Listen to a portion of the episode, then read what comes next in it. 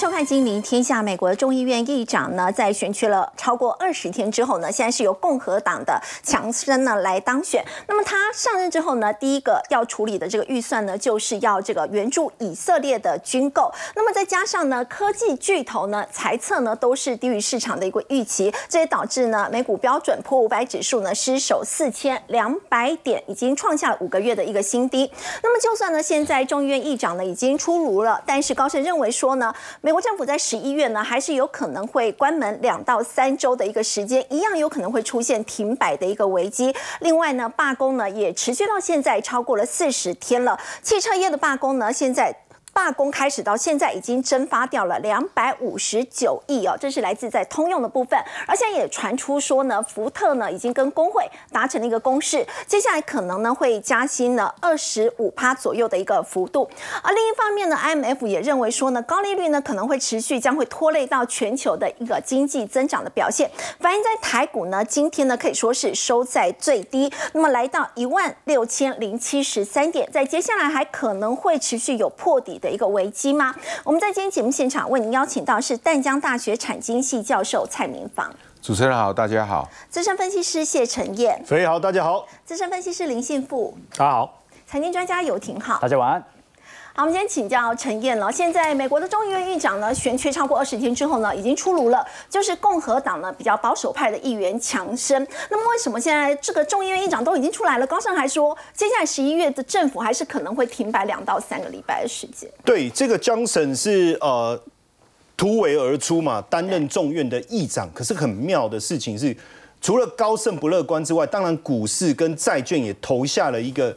震撼弹哦，股市大跌，然后债券的殖利率又突然之间的飙高，到底怎么一回事哦？呃，众议院议长其实选缺二十天，照道理选出来以后，应该对整个金融市场应该是正面的。嗯，可是我要跟大家分析的是说，他其实是第四轮提出来的名单，当然他首轮表决就过关，可是问题是，他之前是支持强烈支持这个川普的。甚至他当时也认为川这个拜登的当选，他也是认为无效的。所以你要知道他是很强悍的极右派。嗯，所以在这个情况下，哎，上一次你们让拜登签了一个临时的一个法案，然后让整个预算能够播出，让政府关门这件事能够延期。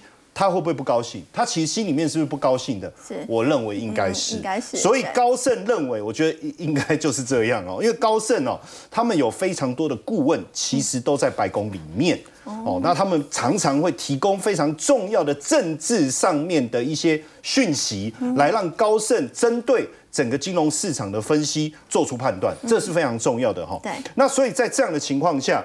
共和党跟民主党施压，要求削减一千两百亿美元的支出。那我想问一下，那接下来当时所递延到十一月中的这一个这个预算，会不会到最后又拨不出来了？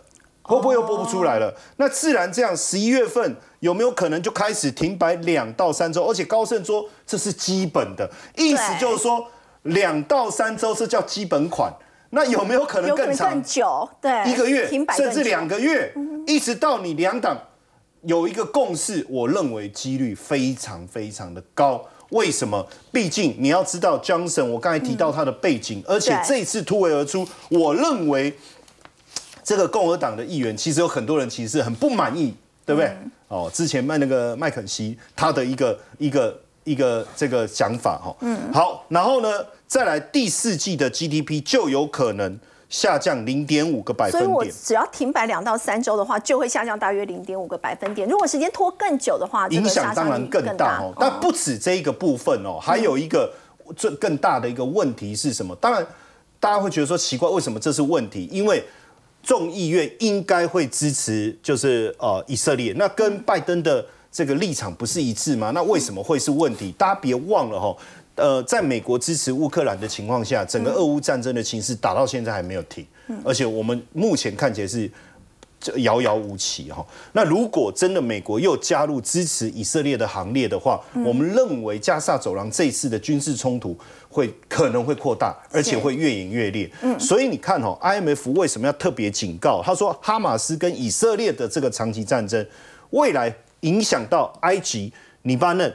约旦他们的经济跟通膨。好，对。甚至我们现在更担心的是伊朗的一个呼吁，说要不要暂停供油给以色列对这件事情，还包括我们上次在节目特别提到的这个荷姆斯海峡由伊朗控制，占全球五分之一的这个石油的一个出口，那这个部分会不会产生影响？所以 IMF 特别提到，对明年全球通膨的预期已经调高到百分之六。我觉得这个是这个是近期以来原本大家对通膨的一个想法都有已经有一个和缓的一个看法了对甚至在这个军事冲突刚发生的一个当下，也没有人认为它会大量的影响。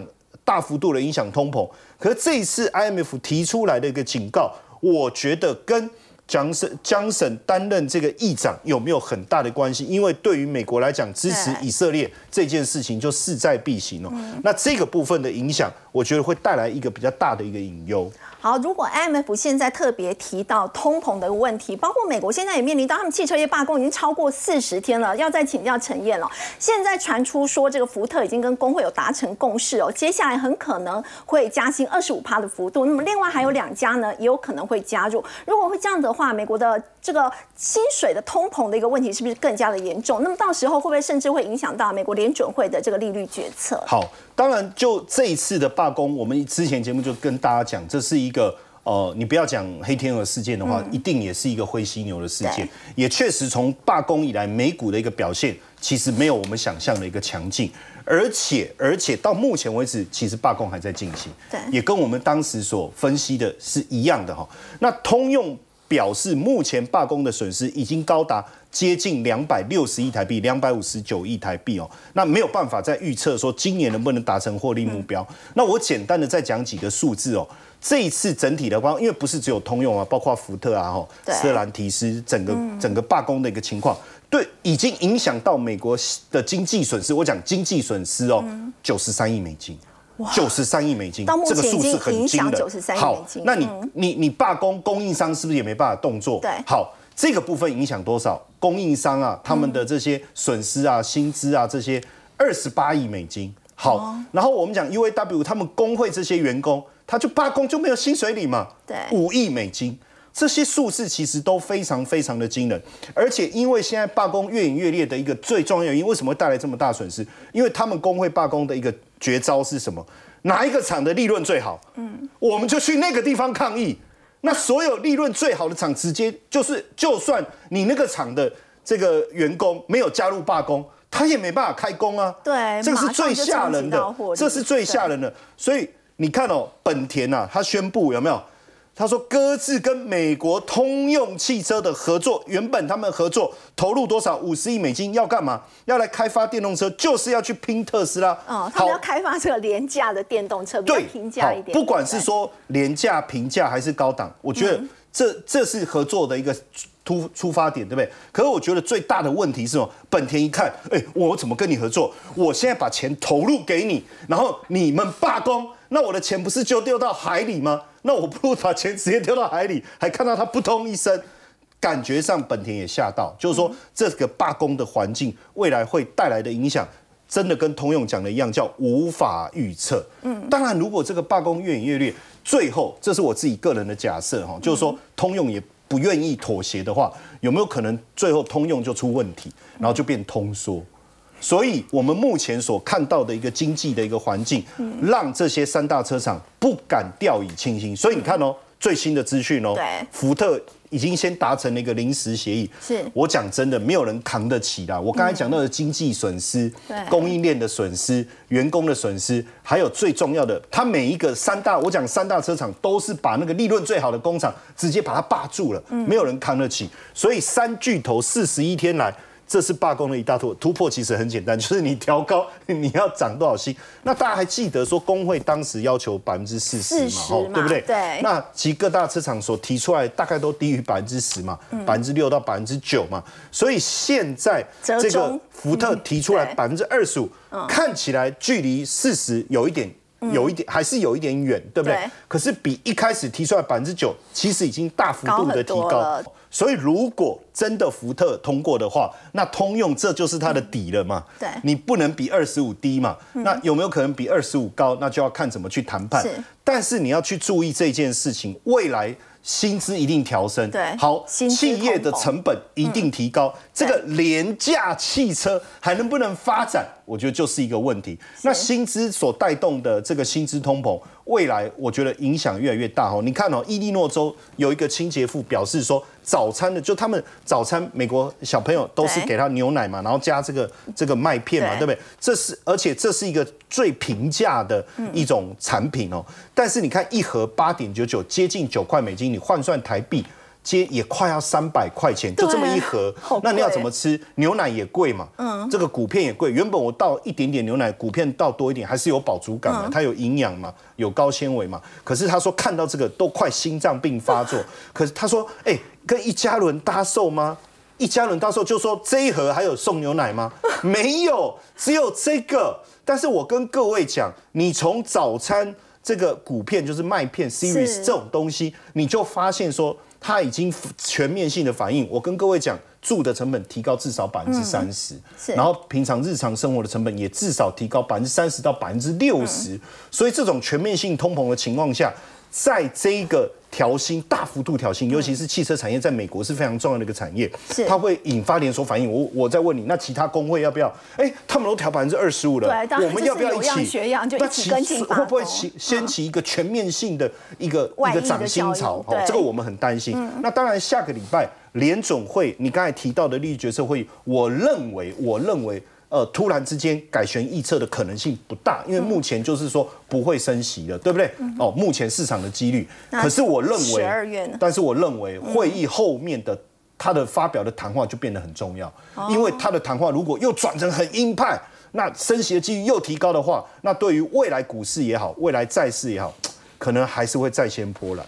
好，刚才呢我们看到呢，接下来美国联总会会持续的升息吗？因为现在来看呢，整个汽车罢工持续到现在已经超过四十天，那么接下来也有可能会引发薪资通膨的问题，通膨压不下来，所以我们看到美国四大指数在昨天大跌，是回测了年线。除了我们刚刚提到的挺好政府关门，还有这个通膨的一个问题，是不是所公布这些科技大厂的这个财报的一个部分是真的不如预期吗？还是他们的财测是比较悲观的？如果是以本季度来看的话，大部分都还算是符合预期，只是有部分部门可能不如预期。但是呢，之所以股价下跌比较重的原因，是因为今年以来，其实大部分股票市场的全值都集中在这些我们本周所看到的科技股财报身上。对而科技股只要财报一不好哦，它的全值结构太大，指数稀里哗啦就跌下来了。举个例子来说，标普百指数现在前七大的科技全值股，就是我们看到的 Amazon、苹果、Meta 这一些的哦，平均本益比是多少？是四十五倍。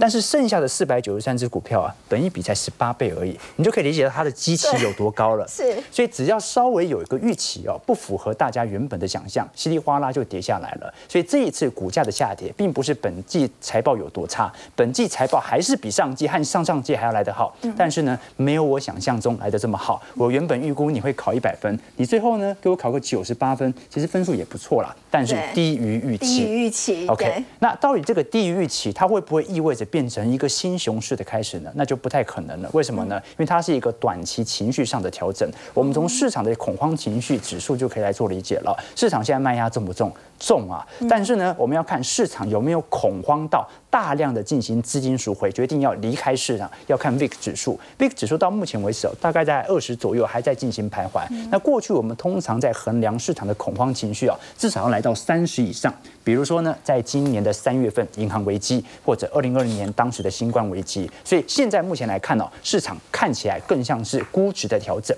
那第二点呢、很明显，市场的避险情绪哦，并没有以 VIX 作为直接反向性的做空，代表着他虽然现在资金稍微有所获利了结，但不代表着他要立即去狙击美股哦。哦，我获利出场，跟我去做空美股是两种不同的概念。但是我把多余的钱拿去投资什么呢？进行美元资产的配置哦。所以美元作为避险货币，它的好处就在这边。我们可以看到，从二零二二年到二零二三年，美元指数跟全球股票市场指数的变化，它几乎有高度的联动哦。通常我们观察到，去年十月份是全球股票市场的低点，黑色线低点到的时候，美元指数刚好见到高点了。哎，那现在呢？你可以观察到，美元指数在今年六月份左右啊，哎，短期内见到低点了。这个时候，世界指数它也见到高点了。对，所以我们现在期待的是美元指数什么时候可以见顶？开始下弯，这个时候就会宣示着本轮的终极回档正式的结束，所以我们反而要观察一下美元指数到时候的变化了。那现在美国股市啊，老实说了，其实大多数股票不是特别好，所以全职才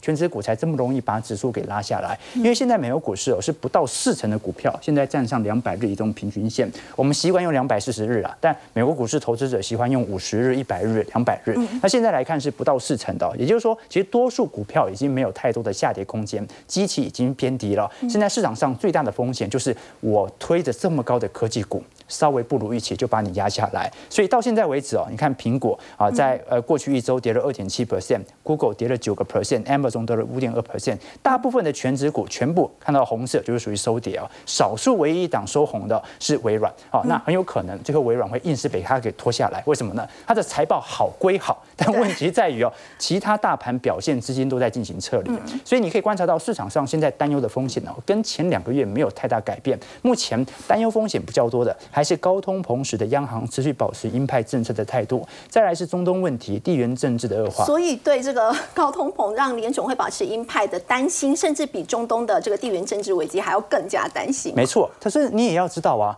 过去一个季度。过去两个季度，当时 AI 行情哦，正式的把全球股市大幅推高的时候，大家担心的是什么？也是担心会不会引起高通膨吗？所以我们现在的担心，竟然跟二季度担心在股市大涨的担心是一样的，这说明本轮更像是一种估值的回调。在这种状态底下，我们就要了解到底财报跟我们预想当中的落差。嗯，好，不要再请教挺好。这个有关财报的部分的话，我们看到堪称是半导体风向球的德州仪器，它公布了这个最新的财测，就它的财测其实是低于分析师的预。估的对晶片业者来说，德仪的猜测低于预期，是不是一个坏兆头呢？你会怎么解读？所以我才说，我都建议科技大厂都学苹果。苹果，你看，呃，去年开前年开始就已经不公布猜测，就更不让你猜，你没有太多的想象空间，对不对？但德仪啊，它还是公布了四季度的营收猜测，预估是三十九点三亿到四十二点七亿美元之间哦。那市场的预估值均值是四四点九亿嘛？那你既然低于我的预期，股价是反映未来嘛？反映第四季，那我当然就进行股价的调整了。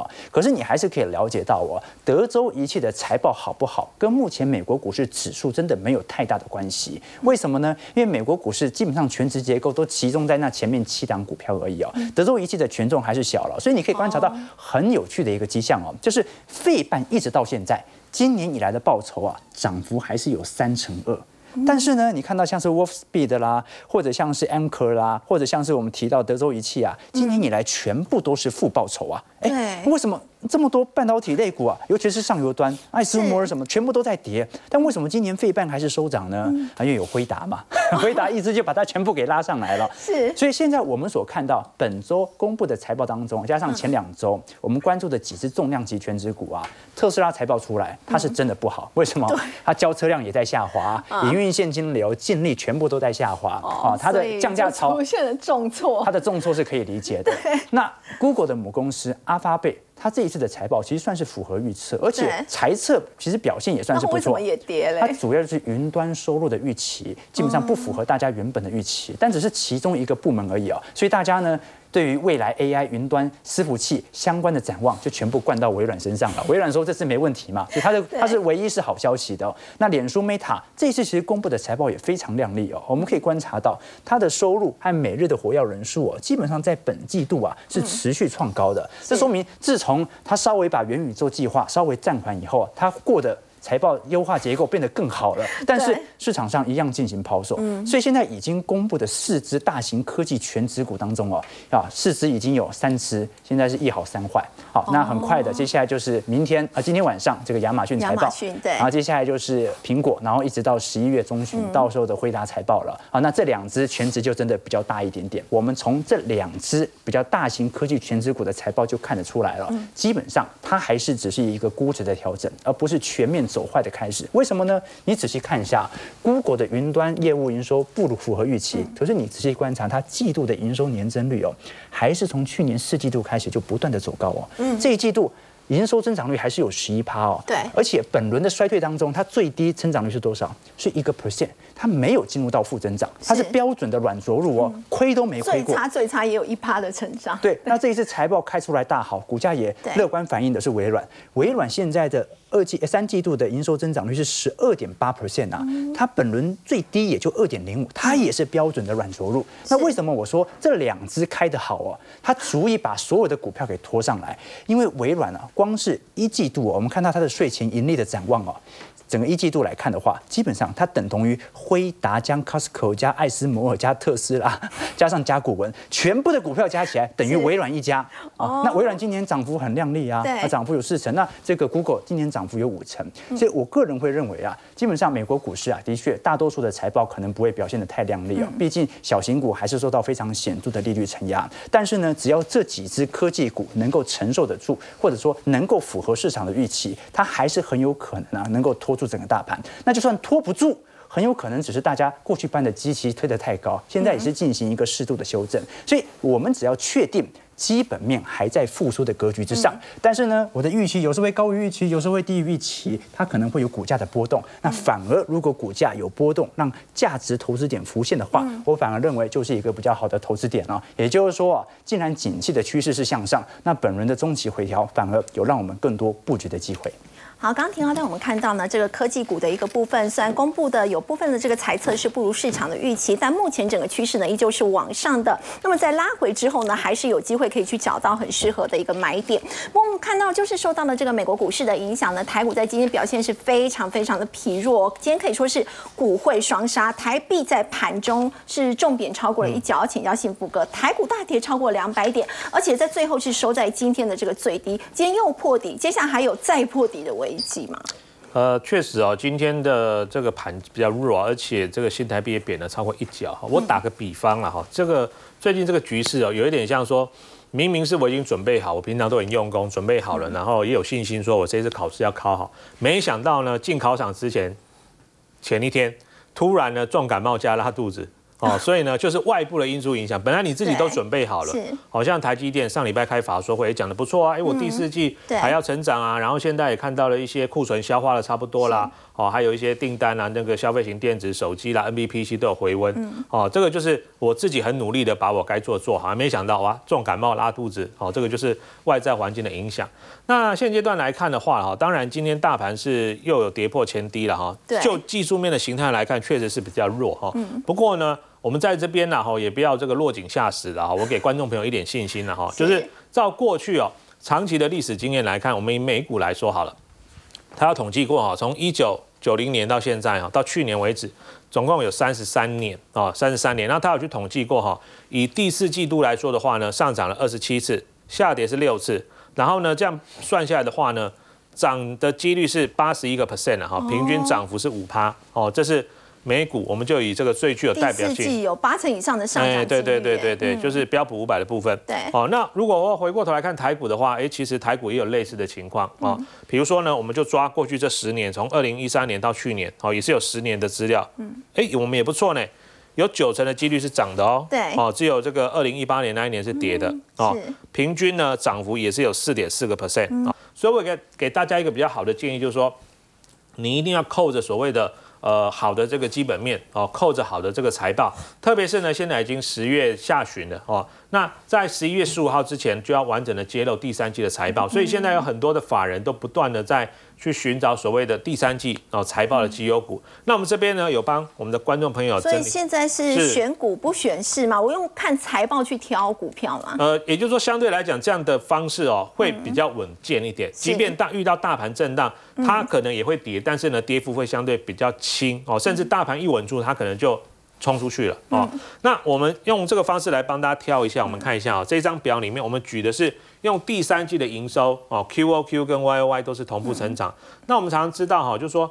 你第三季财报要怎么好，一定要有营收来支持嘛？哎，你不能说像有的公司他喜欢做股票，每天在那边公告我今天买什么，公告我今天卖什么，哦，那个比较不算是一家公司常规的操作啦。哦，正常的公司就是哎，我有营收，然后呢，这营收到时候会来贡献获利哦。那比如说我们这边列出来，我们以年增率来做排序哈，比如说像这个乔威哦，它年增率哇，第三季居然超过一倍耶，高达一百二十七趴。然后智勤哦，这是生技股哦，年增率大概也有六成，五十八个 percent。还有亚翔哦，这是帮这个台积电哦联电盖厂的，年增率有五成哦。这边还有黄昌啦、耿鼎啦、前鼎、裕泰、南茂、宇龙、宏宝。而且我们加了一个非常重要的条件，最近外资不都站在卖方吗？哦，外资呢因为汇率比较弱嘛，它都在卖方。我们还挑选了近期五天。外资有买的哦，不要去挑那个这个法人在卖的哦，我们尽量挑法人有有筹码面的支持，这样会比较。去挑 Q O Q Y O Y 是都成长，而且有外资持续在买。对对对对对，甚至有法人在加持的。我觉得我们已经把基本面跟筹码的部分已经先建构起来了哈。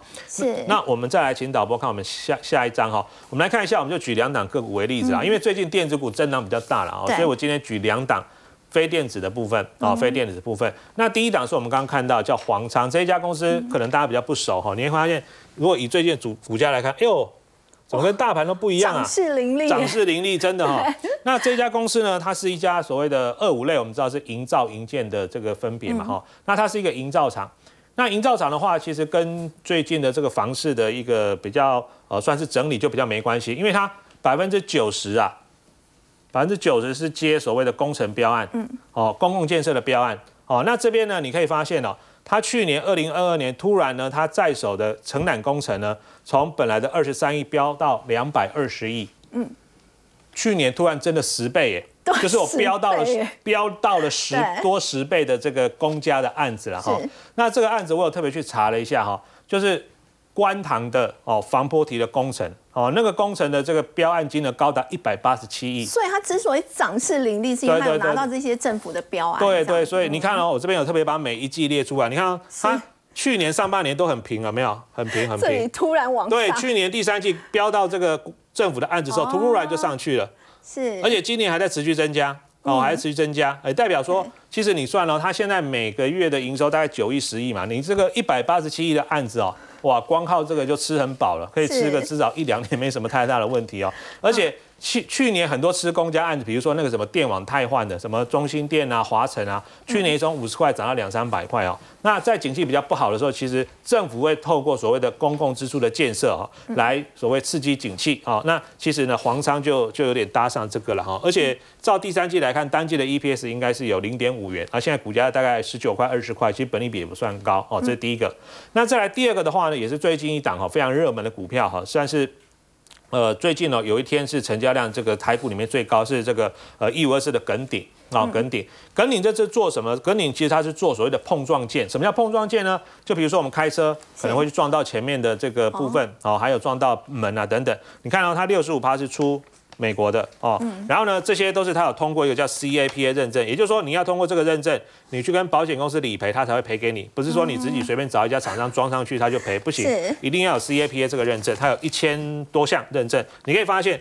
其实它最近也是很强哦，主要原因就在这里哈，所以我们今天先找两档非电子的部分了，而且是有营收成长的，来给观众朋友做个参考。不过说到电子股，大家也很关心我们的这个金元双雄，台积电跟联电。我再请教幸福哥，联电现在呢，他们在法说会之后，哎，美系外资非常看好，甚至有把它的目标价呢，其实整个喊到六十几块钱都有。哎，我的看法稍微跟这个外资分析比较不一样，我觉得如果现阶段如果我们一样是晶圆代工，好了，台积电跟联电啊，我的建议是买台积电，或者说你把台呃联电卖了来转买台积电会比较好。所以台积电幸福哥觉得还是会比较有优势，比较有优势。为什么？因为第一个我们知道现在哦，所谓七纳米以下的先进制程，大概全球只剩下三家，有台积电、有三星，还有 Intel。不过 Intel 因为它其实量产的这个比较少，所以基本上就两家，就台积电跟这个韩国的三星。那你看哦，上次台积电的法说开完之后，他说，哎，第三季。哦，是今年的新高。然后呢，第四季它的展望是美元计价来说的，预计啊还会成长十一个 percent 左右一成哦。那总裁魏哲家也说呢，最近呢状况开始有比较强了哦，AI 比较好，然后呢一些消费型电子呢也看到一些曙光。可是这个讲法跟联电又完全不一样了哦。联电它是第四季展望是比较疲弱，价动率又往下，而且现在一个重点是联电主要是什么？成熟制程。那中国大陆这两年为了防堵所谓美国科技对它的限制。他政府呢？中国政府补助了非常多的金额，让中国在开发所谓的晶圆代工这一块。他说：“啊，你都把我进光光了，那我就自己做嘛。”哦，所以这两年呢，会有非常多成熟制成的这个产能开出来，那这个就会打到联电。他们第四季的 SP 的话，跟第三季只能持平而已。哎，其实他甚至有些价格，他说。会下修，甚至产品的产品的价格会下修哦，所以整体看起来，我还是觉得哦，未来面对中国大陆的强大竞争哦，这个成熟制成为主的联电可能压力会比较大。所以现在台积电呢，它的优势哦还是无可取代。毕竟呢，呃，中国大陆现在取没有办法取得这些先进制程的机的这个设备的话，其实它在这边是完全没有办法踏入这个市场。这个就是目前台积电的优势。所以还是认为说，如果两档要挑，我还是会挑。虽然台积电价格比较贵，我觉得你买零股也好，还是以台积电为首选哦。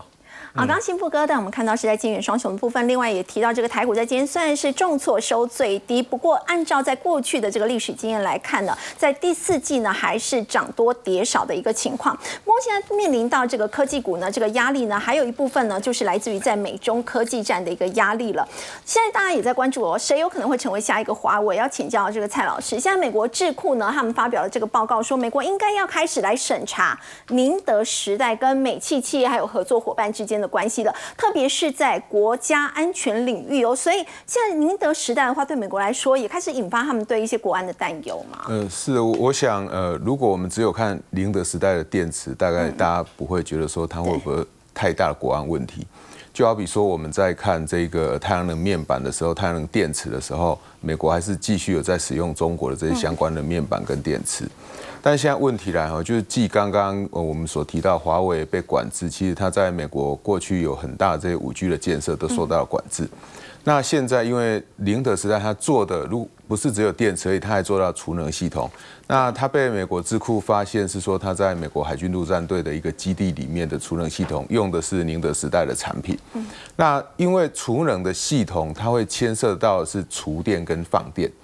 只要牵涉到储电跟放电，就会跟美国的这些系统基础建设会有关系，会跟网络会有关系。那我们都知道，在呃大家为了要增加这种电网韧性的时代哈，那呃很多的这个重要的金融中心或工业中心，其实都会用到这种储能的系统。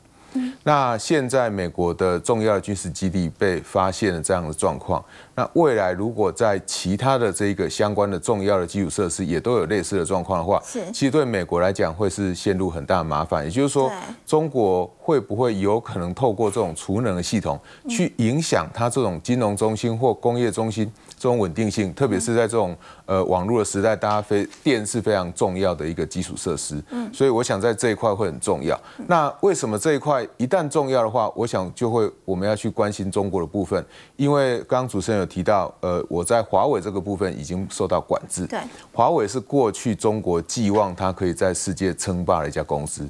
现在大家都知道，呃，中国的电动车很厉害，嗯，大家知道中国的电池很厉害，所以中国的电池、电动车或储能系统都是他们未来寄以厚望可以打到世界市场的一个重要产品。嗯，可是目前我们在欧盟看到。它的电动车受到欧盟这个反补贴的一个这个调查，那未来如果调查成真，当然这个处罚就会相应而来，就像过去的电动脚踏车一样。那如果一另外一方面，它在美国这里又面对现在美国智库所提出来的，呃，它有可能会去影响到美国基础建设的一个稳定性的话，那是不是它在储能系统这个部分又受到另外一方面？美国政府的一个管制，所以等于是说，他原来寄望可以在他外贸、在他出口的市场这一块打下一片江山的一个新的一个产业，那有可能才刚要冒出来而已，又被打下去。所以这个对于中国，呃，虽然它在第三季的一个经济成长率是四点九个 percent，但是对于中国的一个呃外贸的出口，如果真的美国政府接下来政策持续的往下去关注这一个部分的话，我想对中国的经济又会面临另外一个部分的一个冲击。好，对外有这个美中科技战，那么对内是不是中国现在也是有一点点这个政局的一个部分比较不稳定？我们看到在最近哦，除了这个呃秦刚在之前大家说他这个中箭落马，还有这个国防部长李尚福啊，他现在呢其实也被免职了。另外就是这个财长刘坤的部分也遭到撤换了。要再请教这个呃呃蔡老师，就是这样一个罕见的这个人事异动的话，是不是让外资开始担忧说，哎，中国大陆是不是有政局不稳这样的一个情况，也导致他们这个资金会更大幅度的流出呢？呃，我想主持人刚刚讲的非常的保守哈，这个中国的政局不是一点点的不稳，是看起来是非常的不稳的哈。因为一开始大家觉得说只有秦刚的问题，但是到现在我们看到不只有外交部长、财政部长、国防部长，其实都有一些问题。是。那我们在讲这些问题之前，其实我们可以看到，呃，中国在呃最近九月了哈。它的整个外资的这个汇出大概五百多亿这么多，五百三十九亿美元，大概是台币一点七四兆哎。是，那五百多亿这里面其实还有一半的比例是用在建厂的资金哦，所以也就是说，呃，中国在建厂这个部分，外资建厂的资金确实是持续的在汇出。那建建厂的话，就会牵涉到就业。那牵涉到就业的话，就会牵涉到又跟年轻人的失业可能又会有一些关系，所以显示就是外资对于中国政府的信心是极度这个不稳定的。那这也再次印证过去美国这个商务部长雷蒙多他到中国去访问的时候，他有提到美国厂商对于中国政府最大的一个问题就是对他的政策不信任，所以你看到他的重要的这些领导干部。这些都是呃，这个中国习近平非常信赖的这些干部，一个一个在策换的时候，我们其实就可以知道说，中国的政策呢，你要去跟大家说，我的政策就是这个样子。但是当我宣布政策的时候，我这些宣布政策领导班底又马上被换掉，那你的政策到底可不可信？那一旦厂商形成这样的预期的话，你再叫他继续投资就很难，他就会有可能会加速了这个撤出。好，我们先休息一下，稍后要来关注的是在日元的部分哦。现在是因为美元太强吗？结果日元又贬破一百五，创三十三年的新低。接下来一个走势要怎么观察？我们先休息一下，稍后来了解。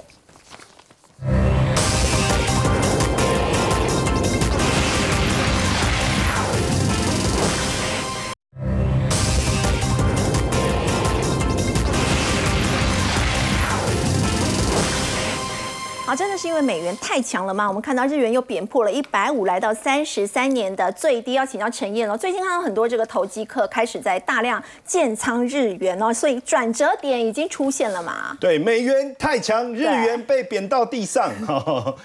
最近真的看到，因为美元的一个强势哦，也让日元持续的一个走弱，而且走弱的一个对呃趋势性其实一直贬。我我们要讲说，这个贬的趋势性很强。对，那是一九九零年八月以来最弱了哈。嗯。那可是很妙的，就是说到了一五零这边，突然之间就有比较大量的一个买盘进。对。当然有人认为说，哎，会不会是触发了城市交易的某些进场机制呢？还是说日本当局干预呢？有人在谈这件事，所以现在日营也在思考，如果再这样子下去的话，如果一一路的贬下去，其实也不见得是好事嘛，对不对？要不要调整它的 YCC 结构，调高值利率的上限呢？哦，这是目前市场所传出来的声音。因为说实在话，最近我们所看到的一个情况是什么？不管你说是战争的问题也好。或者是说升息的可能性也好，确实美元的需求面是大幅度攀升，尤其是在战争，呃，这种地缘政治风险发生的时候，常常会看到这种很明确的现象哦。所以这个部分有没有可能导致？因为我们之前也谈过日元。再贬的可能性，我觉得还是相当相当大。嗯，不过蛮有趣的。继续宽松的可能性很高吗？到目前为止，我觉得到年底之前，他可能还是做不了什么太多的作为。那你说明年有没有可能做一些调整？我们先来看一下这一位好了，这一位叫五十分五十美分先生，fifty cent。那为什么叫他为什么叫五十美分？不是他口袋只能拿出五十美分，五十美分其实就就没有什么嘛，对不对？因为最少你就大部分能拿纸钞是一块钱哦。就是因为当时他认为股市有可能下这个下跌，的这个产生很大的一个变化，他就用五十美分不断的去买那个选择权，不断的去买选择权。后来股市的波动就是买那个 VIX 波这的的那个看涨的选择权，然后那也就股市大跌，VIX 不是会飙涨吗？指数会飙对，那没有人对认为会涨嘛，所以对没有不没有人认为会会跌。嘛，所以没有人要去买那个 VIX 的 call 嘛，啊，所以它就很便宜嘛，才五十美分，他就一直买，一直买，一直买，一直买，一直买，后来真的大跌，他赚翻了。看得很精准欸，赚了不知道对嗯几十亿还是几百亿美金哦，那所以他从此就变啊 fifty cent，这是一种恭维了哈，恭维。那当然，他最近做了一件事情，他开始建立庞大的一个部位。哦也就认为，他认为说这个剧烈的一个波动可能会导致日元，所以会不会明年开始升值？他当然不是看现在，即便现在偏弱的情况下，因为它的建构也不可能一天完成。那为什么要建构看好日元？我觉得有一个原因，明年春斗，就春季的时候，员工啊罢工啊调薪，其实跟美国工会现在很像。那一旦调薪调个百分之五也好，百分之十也好，是不是就会推动这个这个这个这个物价？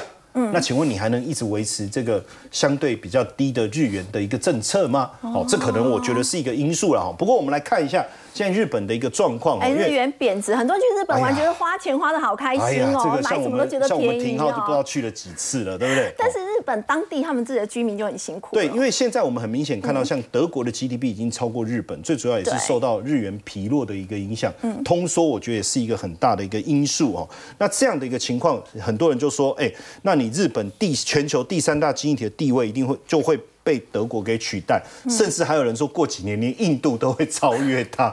哇印度都有可能超越日本。那当然，现阶段来讲，我们看到日本政府也面对这样的一个困境，他必须想办法啦。嗯。可是我的汇率政策，央行就是卡住了嘛。那我怎么帮助民众疏解压力，或减缓这个压力？第一个，他们现在考虑支出五兆日元哦，补助金跟给低收入家庭，就说你。你你的这个收入比较不好的情况下，物价已经涨了，没关系，我想办法给你资金，给你补贴，哦，然后另外就调降所得税，这可能我觉得是一个机会，一个一个缓解，它不会解决通膨的问题，只是让民众的一个消费力稍微有一些回升。回升但是我觉得最大的问题还是日元疲弱的问题，因为你看，因为日元疲弱，进口的成本是不是提高？对。进口成本提高，对饭店的经营来讲，它就必须调高它的定定价。是。那对当地人来讲，因为他的感受很直接，因为他是用当地的货币，就日元去消费是，他就觉得涨价了。嗯。可是对外国人来讲，哦，没有错，你你的日元的报价是比以前提升但是我了。汇率的部分可是我汇率转强了，我 我是用日元消费，我觉得是便宜的。对所以你看哦，平均客房的单价是涨了三成，土地、房租这些飙涨。嗯可是问题是游客进来，他在吃帝王蟹拉面，三千日元，我刚才算了一下，如果用台币来算，六百多，哎，便宜耶！我自己都觉得便宜。帝王蟹拉面你知道现在你去那种大型卖场那个帝王蟹整个买要八百多块，那你还在加面说哎才六百多，那我决决定节目等一下结束，我马上买机票飞过去吃一碗再回来，搞不好都划算哦。所以你就会发现这种这种落差也让当地人感受到这种压力。所以你说日元持续走弱的情况下，他们这个执政当局真的会不改弦易辙吗？所以会不会 fifty cents 这一次又对了，然后后面日元就开始狂升，又被他大捞一票，就我讲狂升值啊。好，我们先休息一下，稍后来看到是这个在台积电法说会的时候，其实对接下来半导体的这个景气展望是比较乐观的。但为什么 ASML 跟德仪的猜测是看坏呢？我们先休息一下，稍后来了解。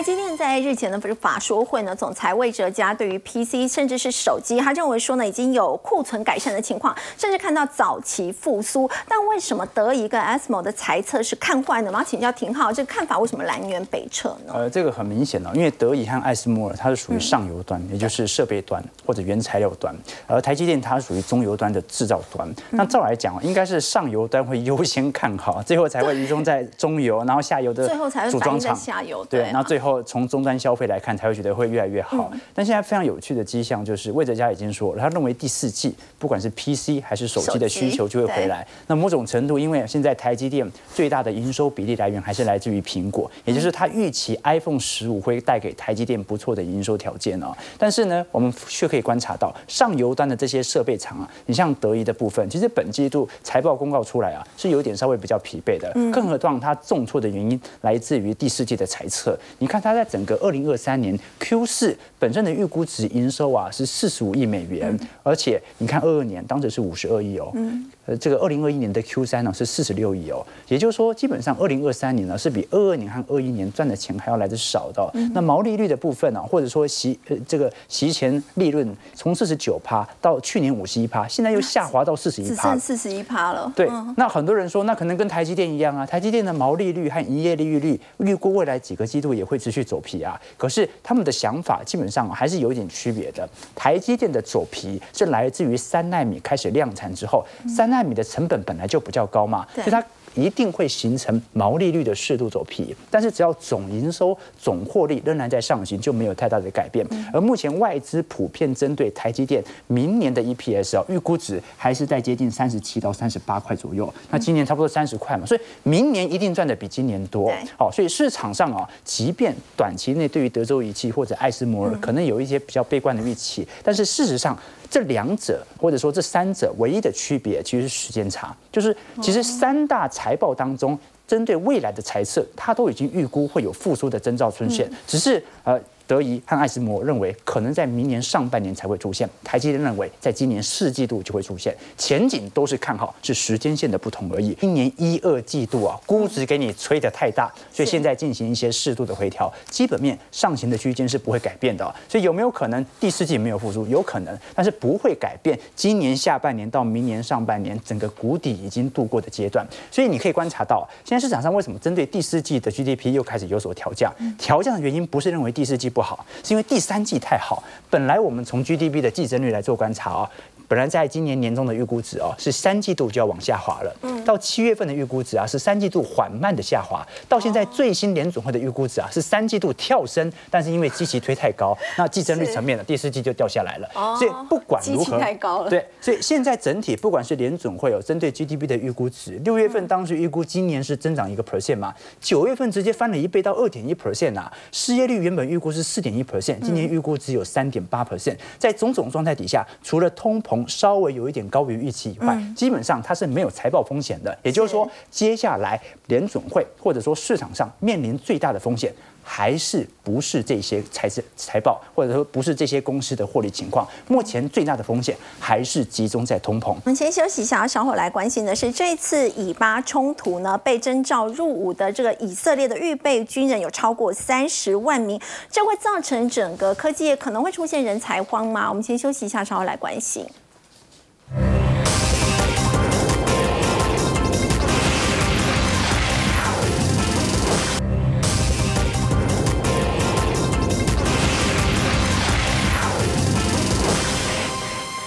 关心《金融时报》报道说，在这一次呢，以巴冲突被征召入伍的三十六万名以色列的预备军人当中，这个比例很高，十到十五趴是所谓科技业的员工哦。所以要请教这个蔡老师，这会不会让整个科技业出现所谓这个以色列的真空危机呢？